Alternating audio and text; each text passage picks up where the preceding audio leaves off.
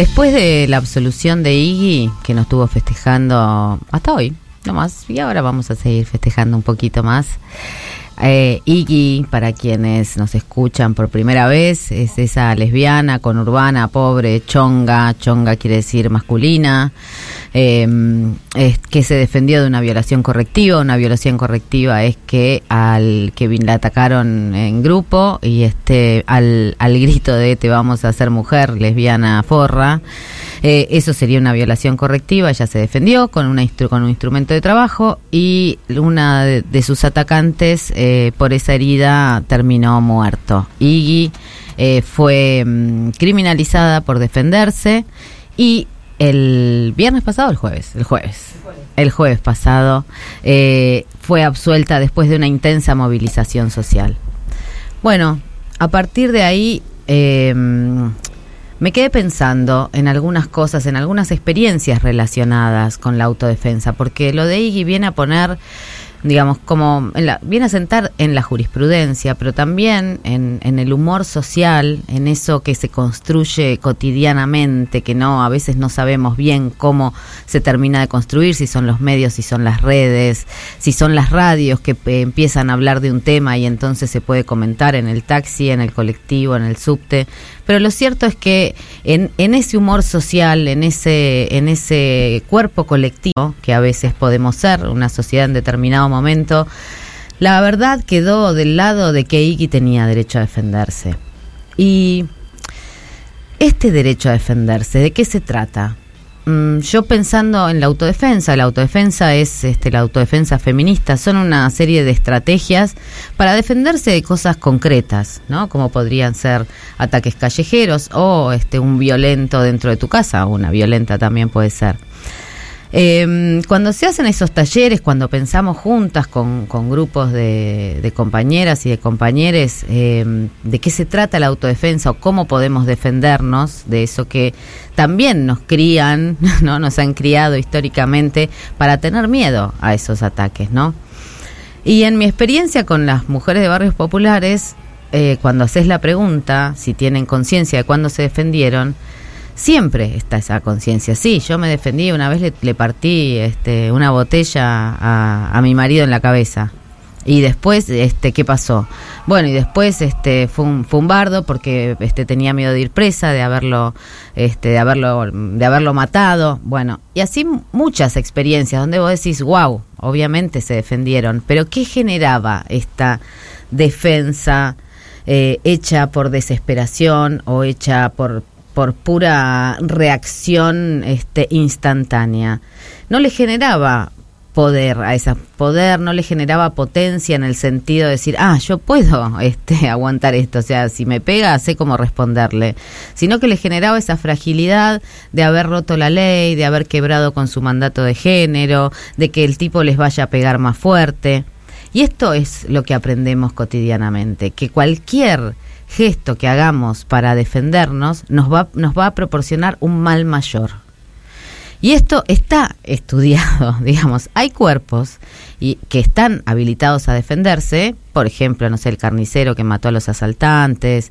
Yo me acordaba de un este bueno, la gente mayor como yo se acordará del ingeniero Santos que mató a dos pibes que estaban adentro de su auto, ni siquiera amenazaban su vida, sino que los los valió y había una una intensa movilización para defender al ingeniero Santos de la cárcel porque ¿por qué si él se estaba defendiendo de los delincuentes aunque él tenía un arma y disparó a mansalva? Eh, en la autodefensa lo que lo que lo que se trata de, de, construir es salirnos de ese de ese de ese mandato de que hay quienes pueden defenderse y quienes no.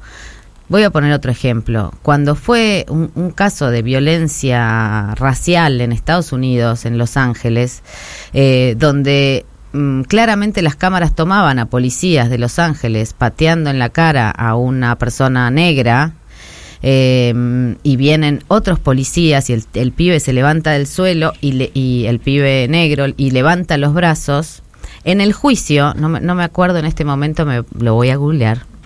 Eh, en el juicio se tomaron, se, se, desarmó el video en fotogramas y entonces lo que se vio y lo que terminó absolviendo a los policías era que el pibe negro había levantado los brazos y eso había asustado a los policías y por eso había reaccionado así.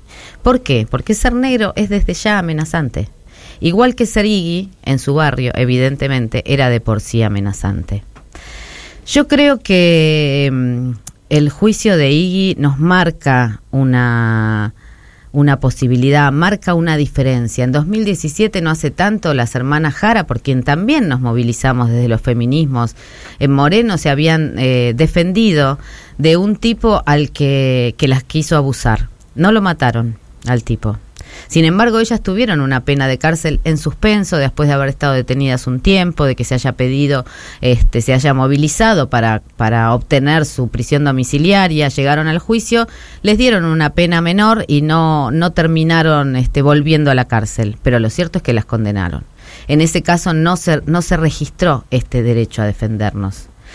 Eh, este no derecho a defendernos que ahora viene a modificar lo de Iggy es una pedagogía. Es decir, cómo nos paramos en el mundo, quiénes somos. La, historia de Iggy lo que, lo que nos cuenta es alguien que entre, entre la vida y la muerte, porque cuando te atacan cuatro tipos lo importante no es que te van a violar, es que te están atacando entre cuatro. Entonces, más allá de, de, la violación o no la violación, porque hay ya también una pedagogía que dice que la violación te arruina la vida, como si las mujeres, las lesbianas y, este, y otras eh, disidencias este, de la diversidad sexual o cuerpos disidentes, la diversidad sexual, estuviéramos este, pensando que hay una integridad sexual que tenemos que llevarnos hasta la tumba, ¿no? Y que entonces la violación te la arruina. Pero digo, eh, lo, que, lo que instala esta historia de Iggy es, por un lado, reconocer la potencia que tiene eh, estar en el lugar en el que estás. Decir, yo no quiero esto para mí y me voy a defender como sea. Y, y, en el mejor de los casos voy a saber cómo defenderme porque lo voy a construir colectivamente con mis compañeras. Y en otro caso, en el, en el, y al mismo tiempo, es desconocer la omnipotencia de los cuerpos masculinos hegemónicos, hegemónicos me refiero a cis, este, como que son más fuertes, como que siempre nos pueden hacer daño, como que este, hacer cualquier movimiento amenazante para ellos va a redundar en más golpes. No, ese miedo no es un miedo real, porque ni todos los cuerpos masculinos tienen tanta fuerza, ni todos los todos los cuerpos pierden balance, todos los cuerpos este eh, eh, pueden ser eh, distraídos, digamos. Entonces, desconocer la omnipotencia de ese discurso que nos dijeron de quiénes son los dueños de la violencia. La violencia es algo con lo que convivimos cotidianamente. Perder todo contacto con la violencia para cumplir el mandato de género que todavía tenemos incorporado de que las mujeres somos buenas, nos damos a los otros, que las lesbianas somos este cariñosas y no agresivas, ¿no? Y que es amar a otra mujer, digamos un montón de discursos que nos ponen siempre en el lugar de ser las buenas. ¿no? Como, como frente a las guerras no podemos tener opinión política, tenemos que pedir solamente por la paz, ¿verdad?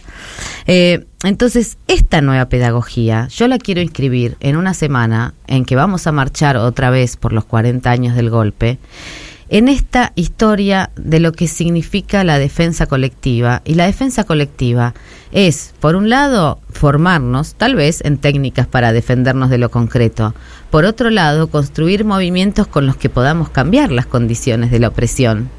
Y por otro lado, generar una conciencia de quiénes somos y de cuál es nuestro lugar en el mundo y de cuáles son nuestra potencia colectivamente. Creo que eso a veces se nos pierde en el 24 de marzo. Porque mm, cuando se piensa en la militancia de guerrilleros y guerrilleras, en la militancia de la juventud de los 70, parece que sigue habiendo una idea de que estaban un poco locos, ¿no? Que tomaban el cielo por asalto, de que dejaban a sus hijos y, este, y se lanzaban a la aventura tan jóvenes, ¿no? Como si fuera una cosa que sucede en la juventud y nada más. Y yo me pregunto, ¿desde cuándo hacemos solamente lo que se puede? ¿Se hubiera, sacado a Iggy de la cárcel si hiciéramos solamente lo que se puede? ¿Estaban tan locos los de los 60 o estaban construyendo una idea de mundo, el que fuera, que era una manera de defenderse para ellos, para sus hijos, para los otros, para lesotres? Iggy inscribe una memoria y esa memoria, esa memoria de lo que se puede colectivamente, y del derecho a defendernos y de narrar cómo nos defendimos para que otras nos amparen, Es una, una memoria que tenemos que cruzar con esto que nos atraviesa, que son los crímenes del terrorismo de Estado, de la dictadura eclesial, este, civil, empresarial y militar, porque recuperar las historias militantes, recuperar las historias de quienes se atrevieron y recuperar sobre todo la idea de que no podemos hacer siempre lo que se puede porque nuestra tarea es hacer lo imposible, es lo que puede darle a este 24 de marzo una nueva potencia y es lo que puede seguir acompañando a todas y a todos quienes como Iggy se defienden cotidianamente eh, y necesitan salir del sistema judicial para ingresar en nuestra historia propia.